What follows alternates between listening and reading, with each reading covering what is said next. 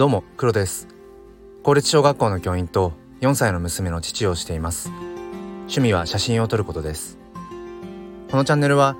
切り取った日常の一コマからより良い明日への鍵を探していくチャンネルです。本日もよろしくお願いいたします。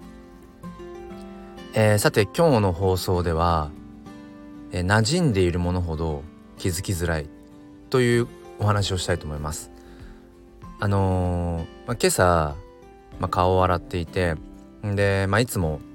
まあ、髪の毛をこうセットする時に一度、まあ、髪を洗面台で、まあ、お湯で濡らすんですけども、まあ、その時にこうふとこう香りが こうふわっと、うん、あってそれ何かっていうと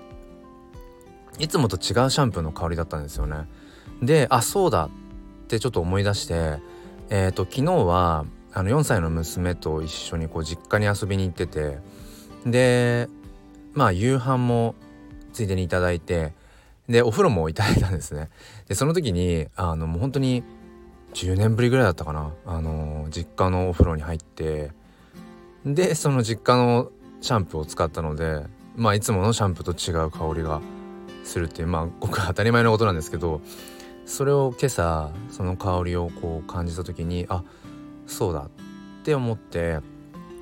で普段あんまりその何ですか自分のシャンプーの香りってもちろんね香ってるとは思うけどそんなに意識することって多分なくて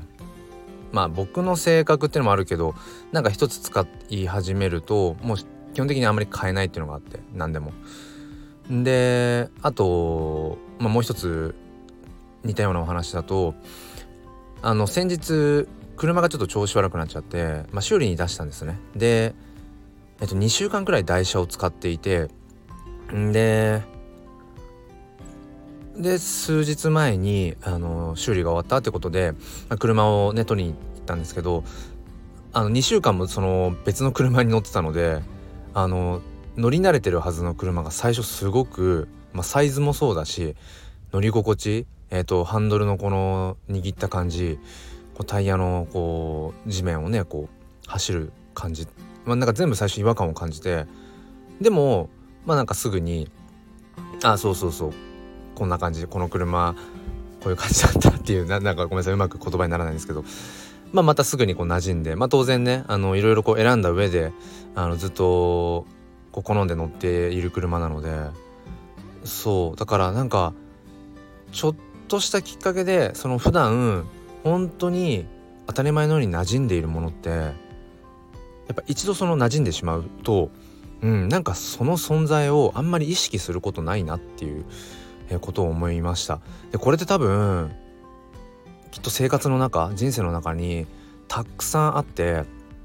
か人間関係とかでもそうですよね。あのなんかよく馴染む相手、うんまあ、それが友人か、えー、恋人かうんまあパートナーかねその親子関係か、まあ、それぞれだと思うんですけどうんなんかその本当によく馴染んでる人間関係なんていうのもおそらくそれ当たり前のようで実は当たり前じゃなくてや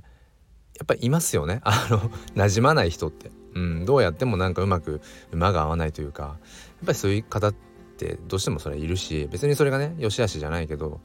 うん、だからなんかその人間関係もそうだし自分がこう普段何気なく最初は多分ねこういろんなものの中からそれをこうあえて選んでそれを手にしていたりだとかあえて選んだまあ仕事にしても何にしても自分で選んだそのものではあるかもしれないけどなんかだんだんそれが自分にとって自然なもの馴染んできたものっていう風になると案外その存在っていうのをもう意識しなくなっちゃって。それでいいと思うんですよね。何でもかんでも意識したら疲れちゃうから、うん、だからそういう意味ではなんか時々なんかそのね自分の身近にあるもの人なんかそういったよく馴染んでいるものっていうのを時々うんなんだろうな。もう一度こう 見てあげるというかななんて言うんですかね。うん。意識して触れてみるっていうか、うん、そうするとまた何かこう見えてくるものっていうのがあるかもしれないなっていうふうに、えー、思いました。えー、なんだか気持ちのいい朝です。えー、今週も1週間あの無理なく、えー、過ごしていけたらなと思います。皆さんもどうぞあのお体をね、まあ、第一にえー、無理なく過ごしてください、えー、最後まで聞いてくださりありがとうございましたそれでは今日も心に前向きファインダーを